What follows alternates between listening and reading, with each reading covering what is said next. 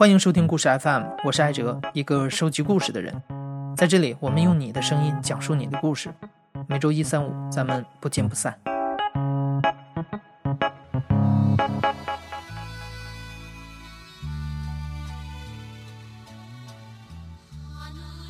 今天要播出的是我去朝鲜上大学系列故事的第四集。二零一七年夏天，二十六岁的史祥普还在伦敦大学读书。一个偶然的机会让他踏上了开往平壤的火车。我去朝鲜上大学系列故事前三集主要讲的是史祥普在朝鲜金恒济师范大学里面的见闻。如果你还没有听过的话，在故事 FM 的往期节目里可以找到。今天这个第四集和随后的第五集是史祥普在朝鲜各个景点的游记部分。我向你保证，这一定是你听过的最欢乐的游记。我们从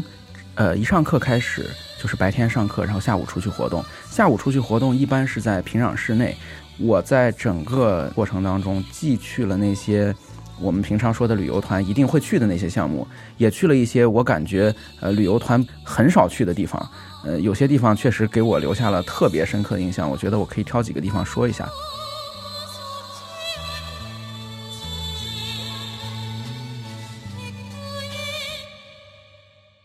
到朝鲜必不可少的都是要去坐一次朝鲜的地铁。当然，朝鲜地铁的图片呀、视频呀，早都已经在甚至中文互联网世界的所有渠道上都已经传烂了。大家都知道朝鲜地铁是怎么样的，都知道它有一百多米深，呃，地铁像防空洞一样的功能，车厢非常的残破，是北京地铁的老车厢。然后这些都不重要，对我而言最重要的一项发现是，我进入地铁车厢之后，我面前坐着一位胖大婶。这个胖大婶有多胖呢？可以说她有一百八十斤到一百九十斤这么胖。我在朝鲜是见到过体型微胖的人或者不那么瘦的人，但从来没有见到过。这位大妈一样，完完全全看起来像是中国某个小区里的大妈穿越到了这里一样，而且烫的头也是中国那个年龄的女性非常喜欢烫那种短头，呃，卷发。她脸上化了非常厚的妆，瞄了眼线，感觉脸上的粉都可以掉下来。我就站在那儿看。关键是他手里拿着一把扇子，这个扇子是我们在大街上会经常拿到的那种传单功能的扇子，一个塑料的小扇子。这个塑料的小扇子上面写着“北京叉叉叉妇科医院”，这一点真的是平壤地铁让我觉得最不虚此行和最感人的地方，就是我居然看到了一位来中国看过《难言之隐》的一个朝鲜上流社会的大妈。其他的人似乎也并没有觉得这个有什么不妥，可能大多数人也不太认识这个字吧。我就看观察车厢里面其他的人，有很多状况不是那么好的老太太，他们就扛一点货，就把货放在边上，然后自己席地而坐。然后也有些人会互相的让座。关键是朝鲜地铁里面现在出现了玩手机的人。它的地铁因为非常深，也不可能有信号，但是他们会玩那种水果消除之类的这种。然后在整个等地铁、坐地铁的过程中，我们的导游也非常习惯性的拿出他的。iPhone 六在玩《植物大战僵尸》，而朝鲜是没有办法接到苹果商店的，所以你就可以想象它这个手机是怎么来的，以及它上面这些软件都是怎么下载过来的。再想想那位去北京看过病的大妈，你就会知道，朝鲜这个国家虽然没有改革，但是它一直非常开放。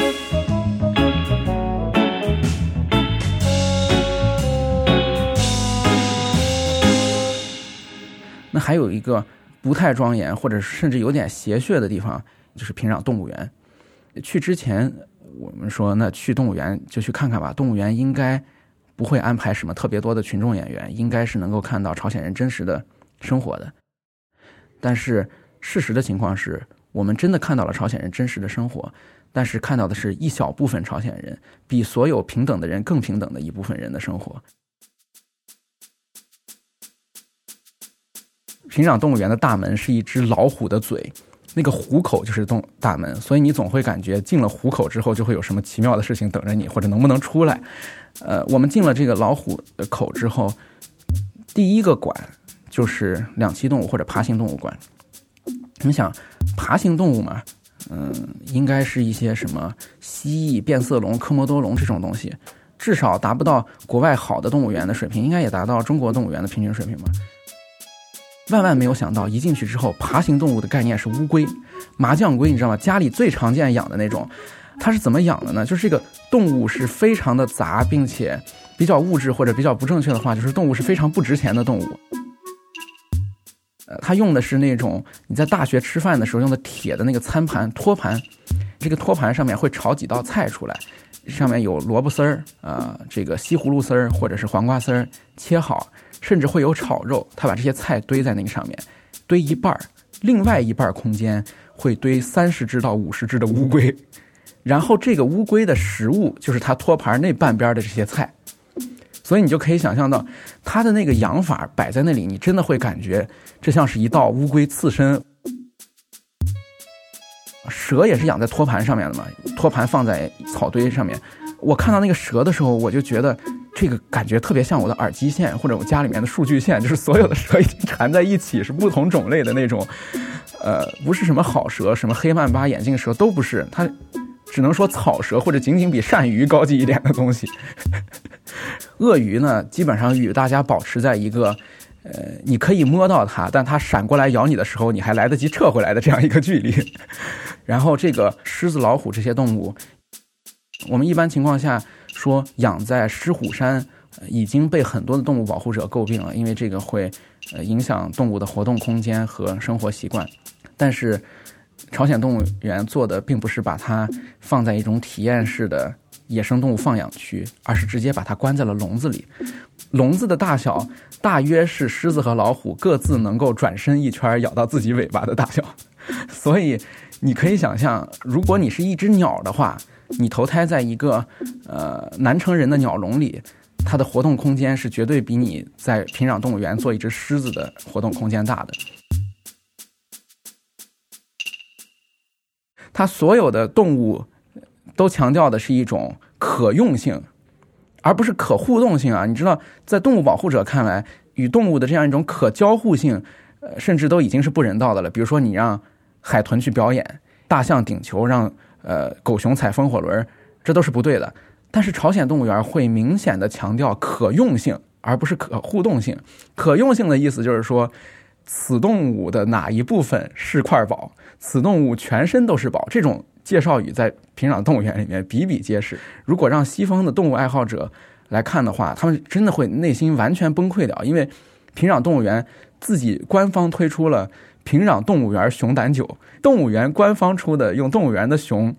然后把它的活熊取胆取出来的熊胆酒，然后平壤动物园牌虎骨酒。如果真的有虎骨的话，那一定是动物园原产的。然后平壤动物园专门出了自己的手册，然后就讲平壤动物园里的动物都是来自于世界各地的仰慕主体思想、仰慕两位领袖的领导人，比如说尼日利亚、赤道几内亚这些国家的领导人会送来一些亚洲不常见的物种，送来大象、送来狮子、送来鸵鸟、送来骆驼，然后领袖就指示底下的工作人员说。我们一定要把鸵鸟养好，因为鸵鸟全身都是宝。鸵鸟的皮可以用来做什么？鸵鸟的肉尤为好吃。鸵鸟的眼睛可以做什么？这个全都是在书里都是有的。如果大家有兴趣的话，可以去找一本叫做《献礼动物传家话》的书，记载了大量的平壤动物园在这方面，呃，利用自然资源的丰富想象力。我们看到大象的时候，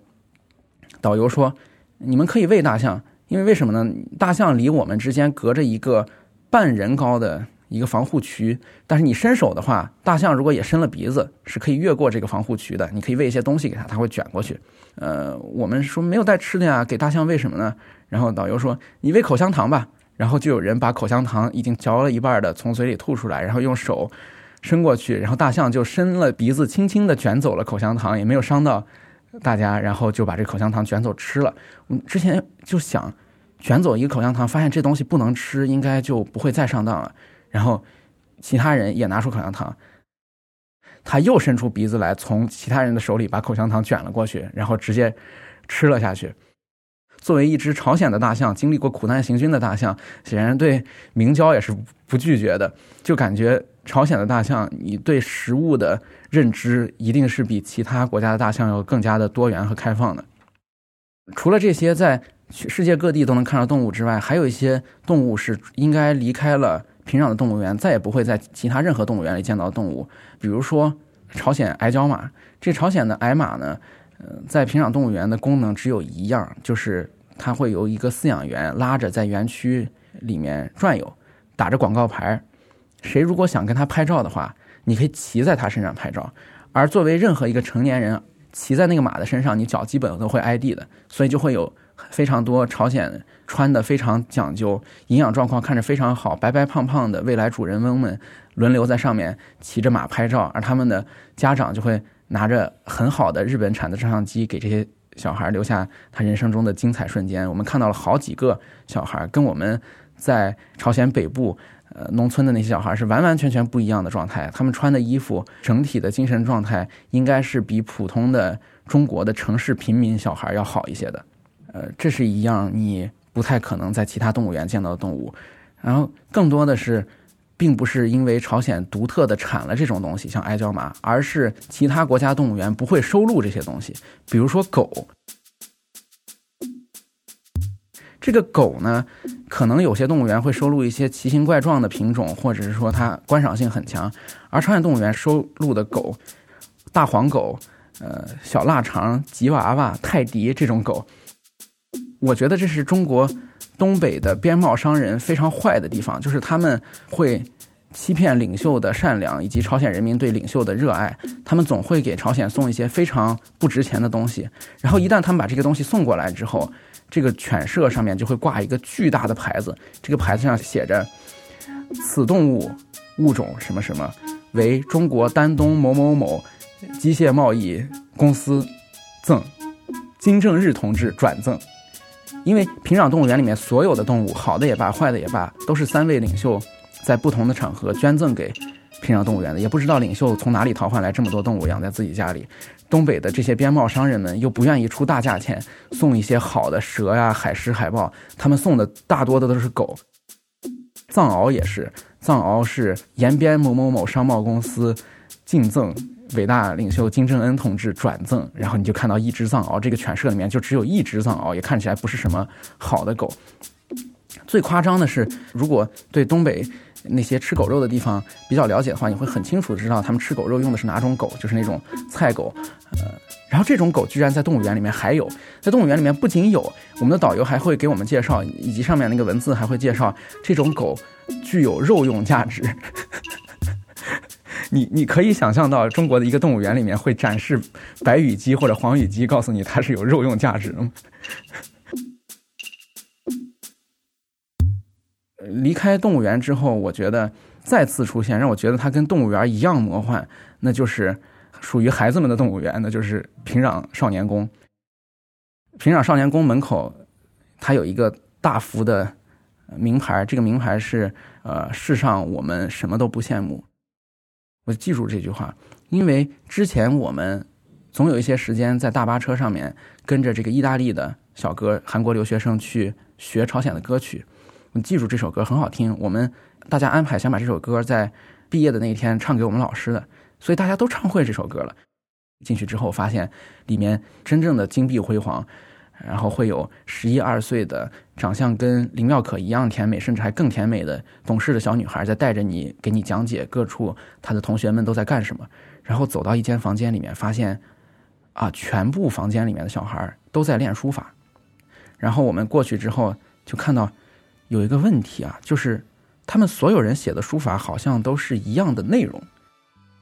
我们看中国小孩如果写书法的话，这一个书法班可能有些人在写天道酬勤，有些人在写淡泊明志，就是是不一样的。而他们写的全是一样的字，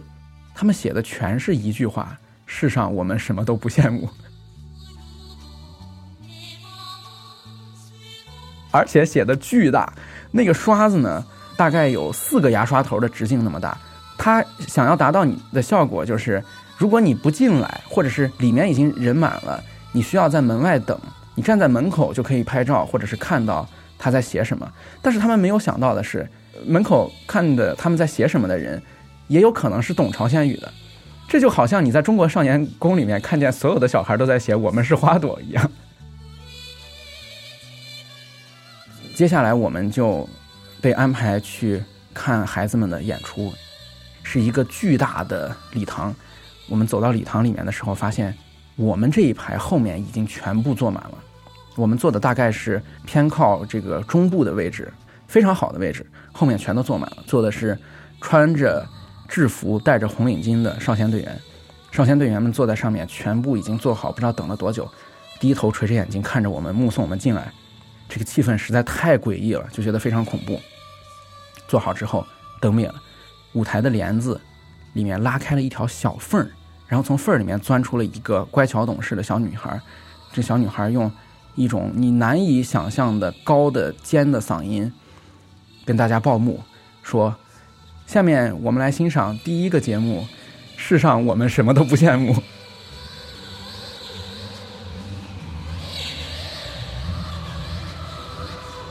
我从进入到这一个朝鲜少年宫开始，到看他们的书法，到看他们的表演，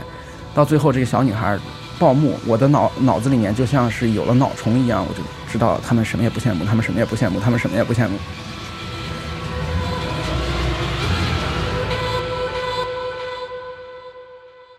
接下来我们在平壤就是去了一些很多是属于。更平等的那一部分人，或者特权阶层才能够去的地方，那就更冲击你的想象力了，或者是更能够印证你之前对朝鲜呃社会阶层差距的一个想象。有一天我们在一个西餐厅，据说是一个外交俱乐部，然后在这里面吃饭，然后发现你在国外汉堡王里面能点的东西，在这基本都可以做。在吃西餐的时候，嗯，背后就有两个朝鲜的。穿着非常时髦的，就是摩登女郎吧。呃，我就觉得这两个人啊，应该是演员，或者是嗯过来专门陪我们的，假装是观众。但后来发现不是，因为其他的那些周围的人会陆陆续续的来，也有陆陆续续的走的，并没有说是专门在那儿呃陪着我们或者怎么样。而且他们的穿着也是呃，虽然都是更平等的人，但是差别还是比较大的。我期间出去上了一次厕所。在厕所门口，我刚好碰到他们其中这桌的两个女人中的其中一个从女厕所那边出来，然后我就看她背着一个小的手包，那个小的手包是 Burberry 的，二零一七年当年我们去的那一年英国上的最新款，它一定不是从广东或者是浙江某些厂仿出来，从东北的边贸商人卖过去的假货，或者平壤自己仿出来的假货，而是真正的呃英国的 Burberry。然后我当时就觉得非常震惊，就是怎么会有钱到这个地步？然后我就留意了一下他吃的什么东西。我当时发现他在吃披萨，他不吃汉堡，他在吃披萨，然后吃牛排。我看他那个牛排，他切的非常有模有样，他知道这个牛排应该是怎么吃的，就是先把它切成什么样，然后在那吃，就是整个的餐桌礼仪，呃，西化非常厉害的那种感觉。我们去平壤参观。平壤的几条这个重要的窗口街道，或者它最关键的想要展示的街道，一个叫做未来科学家大街，一个叫仓田大街，一个叫黎明大街。这几条街，一般你去朝鲜旅游的话，都会可能会参观其一、其二。我们在参观黎明大街的时候，呃，发现黎明大街的这个新建的好社区门口停了一辆悍马。之前我在羊角岛是见过路虎的，然后在朝鲜劳动党中央党部附近以及平壤的滑冰场附近也见过路虎，但是悍马，你知道它那个造型，悍马 H 二，它是一个非常张扬的一个美式越野车的造型，跟路虎的那种感觉还是不一样的。我就问我们的导游，问这个小金，我说，悍马车是美国的帝国主义的车，而且是他们的军车，怎么朝鲜人也买这个车？然后。呃，小金回答我说：“没有关系，我们就是要用帝国主义制造的东西去打击帝国主义。”他回答的非常流畅，没有一点点怀疑。也就是说，呃，肯定有其他的人在其他的场合问过你们为什么要使用美国制造的东西，或者你为什么会使用美国色彩呃这么重的东西。从这个我就感觉，生活在平壤的这三百万人之间还是有明显的鸿沟和差别的。嗯，我们在朝鲜的时候，呃，去了一次大同江酒吧。就是大同江啤酒是一个朝鲜的非常著名的啤酒品牌。大同江有一个自己的直营的酒吧。我那天到那个酒吧的时候，就发现酒吧门口坐了很多的朝鲜人，他们穿着真的是那种你在宣传片上才会看到的职业装，就女性穿着套装，男性穿着西装和休闲裤，系着皮带，然后衬衫塞在了皮带的里面，这个很少见。然后他们坐在门口，注意啊，是坐在酒吧的门口的台阶上，而不是坐在酒吧门口有什么桌子。而那个酒吧的门上面挂着一把锁，门是锁着的，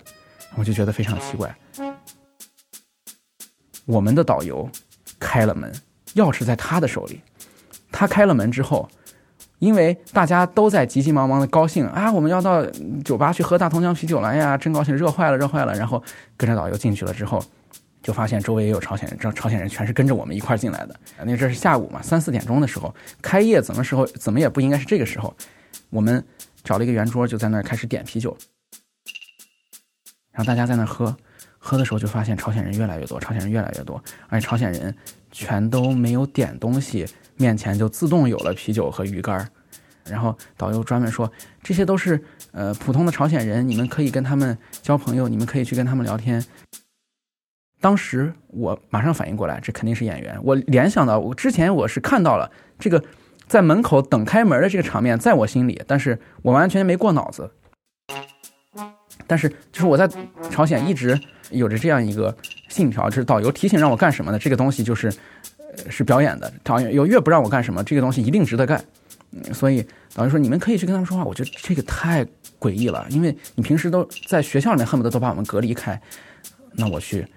跟他们说说话，然后我就带着这个韩国语最好的这个意大利人，还有呃这个法国人，我们几个人就过去到旁边这一桌，然后朝鲜人端起。桌上的明太鱼干说：“来吃我们的鱼。”然后我说：“朝鲜人民已经富裕到这么大方的程度了吗？”我就拿起来明太鱼干就吃，我感觉跟我在新义州买的完全不一样，又酥又软，一点都不是那种比我的牙齿还要硬的鱼干。他们就说：“你们从哪里来啊？”我说：“我们是留哈克森伊米达，就是我们是留学生。”然后，呃，中国萨拉姆伊米达，就是我是中国人。然后他们就开始跟我简单的朝鲜语对话。对话对话对着对着我们就没词儿了呀，因为我们的语言能力非常差嘛。除了这个意大利小哥，我们就没词儿了。没词儿怎么办？没词儿，对方开始说英文。对方开始说英文了，有些人开始能说一些中文了。然后我觉得这个不对。嗯，从大同江酒吧出来之后，我就在车上，我就给他们说：“我说这刚才这肯定是演员。”然后他们说：“不会，你怎么能这么想？”就是这些人以法国小哥为首的，呃，这种心地善良的人就不会。你看，有各行各业的人，穿的穿着打扮都不一样。我说穿着打扮是不一样，但在我看来，他们穿都是一类人。我觉得都是干部打扮。然后他说不会不会，那肯定不会。他们难道一下午没事儿吗？我说那你还是对这个国家的国情不了解。他的这一句问话，真真是把我有点问住了，你知道吗？难道他们下午没事儿吗？他们过来。我我实在无法解释他们是如何被动员过来的，然后那算了。直到前两天我在北京见到他，他依然不承认那些是演员。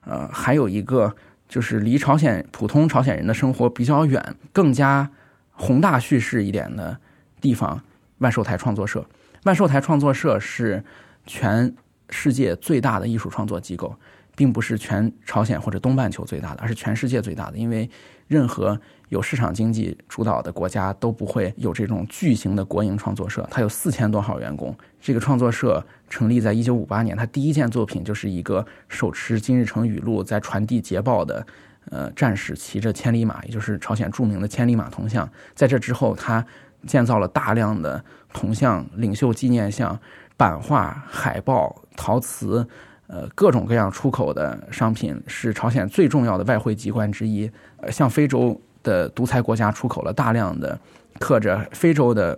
红太阳的呃铜像。然后我就想，万寿台创作社如果能去的话，真的是太荣幸了。我终于能够看到，呃，全世界集权艺术的中心究竟是什么样。去到万寿台创作社。一进大门，首先就是两个非常英姿飒爽的女卫兵，手持这个朝鲜版的 AK 四十七站在门口。全世界有哪一个美术馆或者是 studio 会有持自动步枪的人站岗呢？当时就心里一紧，然后就开始进去参观，就看到他们在做一些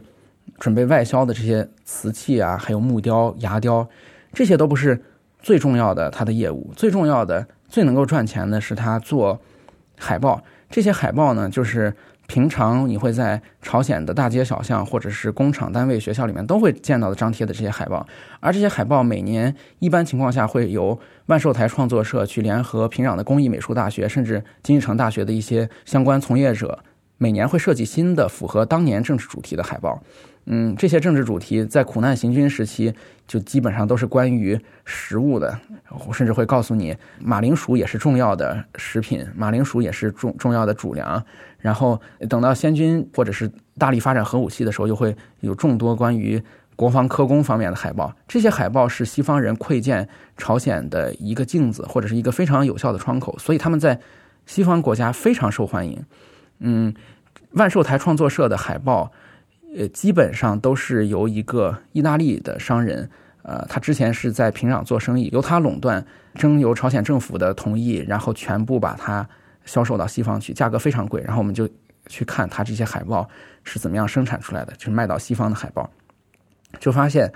呃，大量的是用油印机直接印出来的，之前自己有雕版，然后雕版一层一层一层上色变成的这样一种版画的形式，然后工艺更好的。甚至是直接画出来的，它是水彩画或者水粉画。因为金日成主席在六七十年代曾经对朝鲜民族艺术做出个指示，就是我们要用民族的形式，要多发展朝鲜自己的水粉画和水彩画。所以你在万寿台创作社就会感觉一种非常奇妙的景象，就是它表现的是那种苏联式的。呃，具有钢铁意志的斯大汉诺夫式的人物，而他表现的形式居然是软绵绵、朦胧胧的水彩、水粉的形式，真正实现了民族形式的社会主义。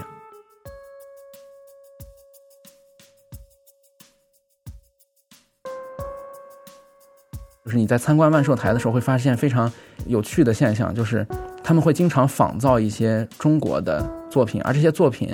仿造的对象甚至都并不一定是画，而是一张照片。比如说万寿台创作社就做过非常有名的一幅画，就是画了高圆圆。高圆圆的任何作品都没有在朝鲜真正的红起来，或者像《潜伏》那样被朝鲜人在地下传播，而仅仅是因为外派到北京朝鲜的艺术家们不知道从什么地方看到了这幅照片，于是就以这个照片为灵感，洗稿了这幅照片，变成了一幅。朝鲜有名的油画，然后还会有北京的街景，经过朝鲜艺术家的手一画出来，你就会感觉北京跟平壤一样发达，都回到了七十年代的水平。